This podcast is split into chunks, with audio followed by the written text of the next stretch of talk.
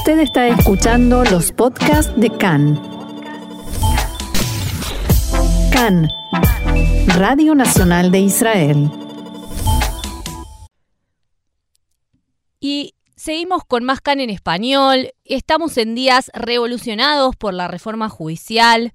El gobierno prepara la segunda y la tercera lectura y planea terminar para el fin de las sesiones de invierno, el 2 de abril. Para hablar un poco y repasar en qué consisten las cláusulas que componen la reforma, estamos con el abogado Matías Acal, especializado en Derecho Internacional y director del proyecto con Israel y por la Paz. Buenas tardes, Matías, ¿cómo estás? Buenas tardes, Jessica. Repasemos un poco cuáles son los cambios que se plantean en estas nuevas cláusulas. Bueno, estamos hablando de un paquete de, de nueve leyes que reformarían principios básicos del sistema democrático en Israel.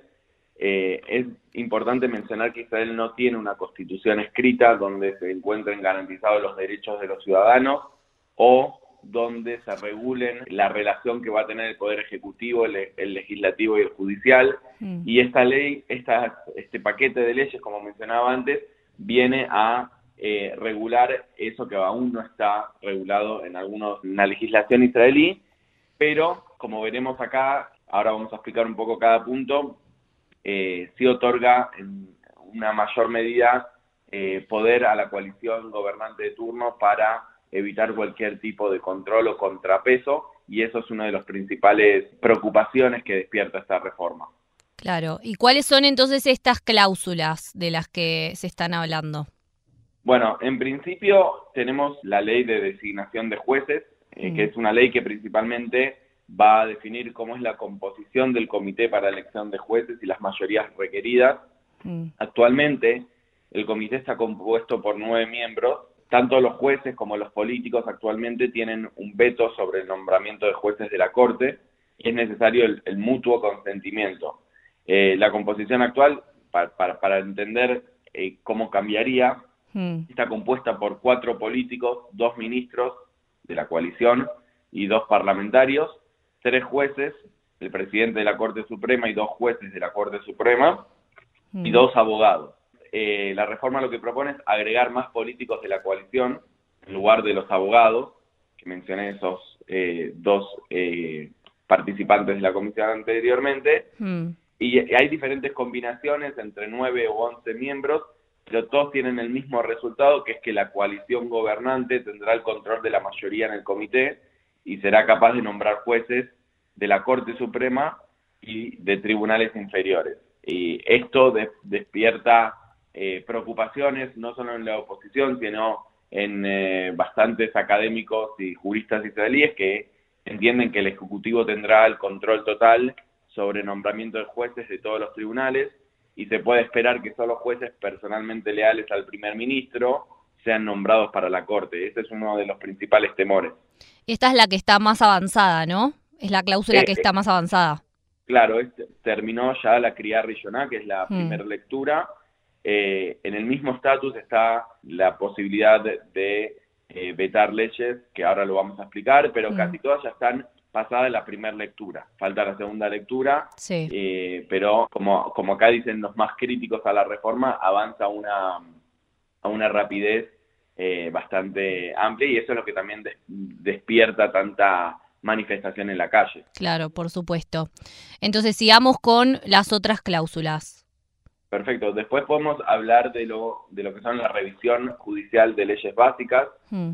El cambio propuesto es la prohibición de revocar cualquier ley catalogada como ley básica, Jukei es otro. Eh, actualmente, la Corte Suprema, eh, hay dos doctrinas que todavía nunca se utilizaron, pero porque la Corte todavía no, no ha vetado leyes básicas, pero lo que se quiere hacer es impedir eh, que la Corte pueda vetar una ley básica ¿Cuál es la principal preocupación en este punto? Que dado que no existe una limitación formal en el contenido de las leyes básicas, es decir, no hay una ley que regule qué sí y qué no puede tener una ley básica, eh, el Parlamento podrá legislar cualquier contenido que la coalición desee. Cuando hablo de la coalición me refiero a esta coalición o cualquiera de turno, eh, bajo la apariencia de una ley básica y, y al hacerlo eludir cualquier tipo de revisión judicial sobre esa ley.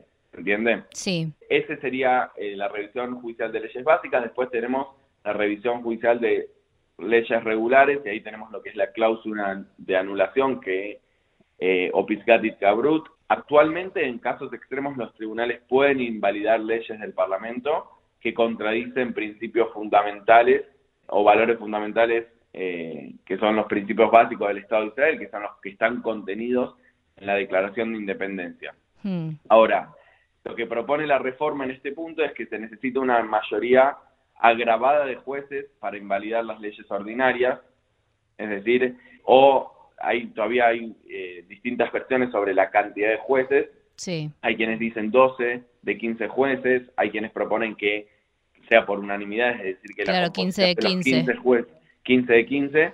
Eh, entonces, al requerir eh, mayorías tan, tan altas para vetar, lo que se está haciendo es eh, virtualmente quitarle esa facultad a la Corte, pero no termina ahí porque, sin embargo, incluso las leyes invalidadas podrían ser legisladas de nuevo a través de la cláusula de superación que es Pitgatit Gabrut, que es lo que se aprobó anteayer, que mm. quiere decir, se aprobó en primera lectura, que mm. quiere decir que si el Parlamento aprueba una ley, la Corte Suprema la veta, el Parlamento puede, con una mayoría simple de 61, volver a legislarla eh, desatendiendo el veto de la Corte Suprema. Claro, o sea, le saca eh, poder a la, a la Corte. Claro, claro, el poder de revisión judicial, mm. eh, que la principal preocupación es que si una ley viola derechos básicos o desprotege a minorías, Mm. Los jueces no podrían anularla porque el Parlamento no, no va a tener ningún tipo de limitación. Clarísimo. Bueno, ¿qué otras cláusulas hay? Bueno, después tenemos eh, esto, estas que mencioné hasta, ahora ya han pasado la primera lectura. Mm. Eh, después tenemos lo que se llama el principio de razonabilidad, que la situación actual es que los tribunales pueden anular decisiones de las autoridades ejecutivas basado en el principio de razonabilidad es decir, que se puede anular una decisión política si no es proporcional al objetivo buscado, o si es incoherente con otras decisiones similares, o no tiene en cuenta eh, implicancias prácticas. En, otra oportunidad donde me tocó explicar este principio, lo, expliqué un poco con eh, un caso que llegó a la Corte Suprema, en donde eh, se utilizó el principio de razonabilidad para decirle al gobierno de turno que debía proteger mejor las escuelas en Sderot eh, ante los cohetes lanzados desde Gaza, porque por una restricción presupuestaria en aquel entonces el gobierno había decidido eh, no, fortificar eh, las escuelas y la Corte puso un freno diciendo que no es razonable que se priorice el derecho a la educación por el derecho a la vida o a la integridad física de los estudiantes. Mm. entonces, el cambio propuesto es que no se puede utilizar el principio de razonabilidad por los jueces para eh, anular decisiones políticas que ellos consideren arbitrarias. Esto, una de las preocupaciones que genera es que es una inmunidad para todas las decisiones políticas y administrativas, incluso si son irrazonables.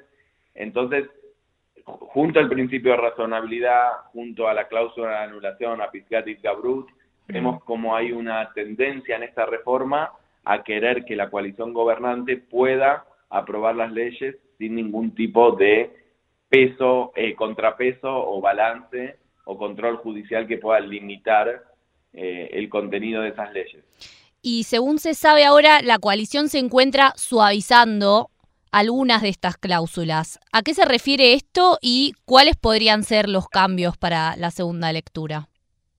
Mira, eh, hay cierto hermetismo en cuáles serían los cambios que, que se proponen Sí hay que mencionar que eh, los esfuerzos del presidente Herzog para eh, alcanzar un consenso más amplio sobre estas reformas, eh, cuando, cuando se habla de suavizar, se piensa, por ejemplo, en cuáles son las mayorías necesarias para que el Parlamento pueda anular un fallo de la Corte. Es decir, mm. actualmente en, en, primera lectura se aprobó que con una mayoría simple de 61 parlamentarios eh, el, la Knesset israelí, el Parlamento israelí, podría nuevamente legislar una ley que la Corte ya, ya había vetado. Bueno, quizás una suavización, digámosle, o una moderación de, de, ese punto sería que, bueno, que el Parlamento demuestre un, consenso sobre esa ley eh, en una mayoría más amplia de 80 miembros, que serían dos tercios. Claro, claro. Eh, eso por, por decir eh, un ejemplo. sí, o el número de jueces también. Claro, en el tema de los jueces es la composición de la comisión que va a elegir a los jueces. En ese punto, eh, por ahí una moderación sería eh, que ni, ni, los jueces ni los políticos tengan la mayoría para poder nominar jueces y que tengan que hacerlo siempre por consenso. Pero son todas fórmulas que, como se está negociando y como, que como todavía no hay un consenso, no salen eh, tanto al público porque mm. aún eh, se encuentran en el, en el, en el header de negociación, en, el, la... Sí, en la sala de reuniones donde están negociando. Sí, exacto. Podemos entonces pensar que se va a llegar a aprobar todo el 2 de abril, porque por lo que me está diciendo todavía está como muy verde todo. Mirá, lo que yo, lo que yo opino es que siempre es posible, o sea, la coalición tiene las mayorías necesarias, eh, y pueden seguir avanzando al ritmo que están avanzando ahora, que es un ritmo bastante rápido. Mm. Ahora, la pregunta es el costo político que eso va a tener, porque conforme avanzan las legislaciones, la calle cada vez eh, está más eh, preocupada, las manifestaciones crecen, mm. eh, los números en las manifestaciones son cada vez mayores, las, las voces críticas se vuelven más críticas, entonces poder hacerlo, tienen la facultad, tienen las mayorías, eh, hay que ver si resiste políticamente el gobierno la embestida de las manifestaciones y las marchas y el descontento popular con la rapidez en la cual se quieren avanzar estos cambios que son eh, eh, esenciales a la democracia israelí. Claro, porque además a todo esto salieron ayer cuatro partidos de la oposición a decir que van a boicotear la sesión de la Knesset si el proyecto sigue avanzando en la segunda y tercera lectura y que quieren que esto pare para poder negociar primero la legislación. La coalición dice también que ellos extendieron el brazo, pero del otro lado no había nadie. ¿Cuál sería el procedimiento entonces para llegar a un acuerdo? Porque es como que lo que uno pide el otro no lo quiere dar, entonces, ¿cómo sería? Bueno, eh, en ese punto siempre cuando hay cuando hay un, conflicto así tan tan amplio hay acusaciones cruzadas por, por su parte la oposición dice nosotros no podemos negociar mm. cuestiones tan esenciales de la democracia israelí con un arma sobre la cabeza que es con las legislaciones avanzando en paralelo mm. eh, por otro lado la coalición gobernante dice nosotros estamos dispuestos a negociar y a moderar nuestras propuestas pero sin embargo continúan avanzando en, hmm. primera lectura, o sea, no es que hay un freno de la legislación. Ante esas eh, situaciones cruzadas, eh, hay que ver si, eh, si, si, puertas adentro sí se, se encuentran negociando, por, por, por, lo menos hoy, hoy a la mañana Forum Coelet es uno de los think tanks, de los foros de, de, discusión y de pensamiento que más apoya la reforma, eh, afirmó que ellos estarían de acuerdo con eh, anular Pisgat y Gabrut, eh, la, la, la, posibilidad de, anular, de volver a legislar las leyes anuladas por la Corte Suprema.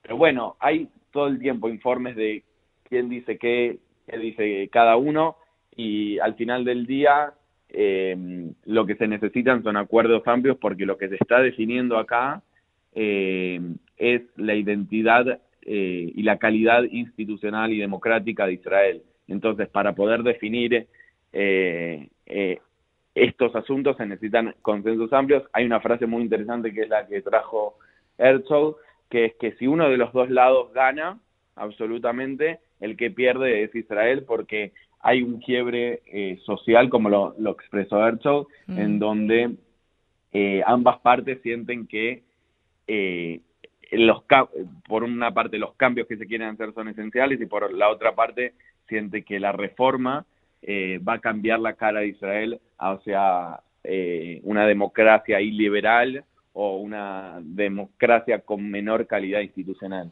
Claro. Y en el medio de esto, como vos mencionaste antes, tenemos las marchas, nos miran desde el mundo con preocupación. ¿Cuál puede ser el desenlace de esto, tanto si se aprueba como si no se aprueba? Mira, estamos al borde de una crisis eh, constitucional, institucional, con implicancias sociales muy grandes. Hay quienes ya empezaron a hablar en el supuesto caso de que la reforma se aprueba en los términos que la coalición del gobierno eh, manifiesta y qué sucedería si esa reforma es rechazada por la Corte Suprema y el gobierno decide no cumplir con la sentencia. Digamos, esto sería un escenario que parece un escenario de, examen de derecho constitucional, mm. eh, pero es un escenario muy real eh, y que puede suceder porque mm. la Corte Suprema puede decir que lo que se hizo es un ticún jucatí lo jucatí, una, un arreglo constitucional inconstitucional, es decir, cambiaron eh, leyes esenciales de la política israelí de manera inconstitucional porque atacaron el contenido básico, el núcleo duro de los valores contenidos en la Declaración de Independencia. Mm. Eh, y, y ahí podríamos estar en una situación en donde el Parlamento pasó a la reforma, la Corte eh, dice que esa reforma no es válida y el gobierno decide no cumplir con esa sentencia y llegamos a una situación en el que, en el que el país se encontraría dividido, la policía, el ejército o incluso el Shin Bet tendrían que intervenir para, para hacer cumplir una sentencia y ahí llegamos a una situación donde habría que ver para qué lado intervendrían eh, estos actores que, acabo de mencionar. Mm. Esperemos por el bienestar de Israel que no, no se llegue a semejante crisis institucional donde eh, el director de la policía o eh, el director del Shin Bet tenga que decir, eh, decidir si cumplir con una sentencia de la Corte Suprema o con una ley del Parlamento. Claro. Bueno, muchas gracias Matías Acal por haber estado con nosotros hoy en CAN en español y, aclararnos un poco el panorama de lo que estamos viviendo. No, de nada, espero haber aclarado más que oscurecido, son temas complejos y, mm. y siempre es bueno echar un poco de claridad.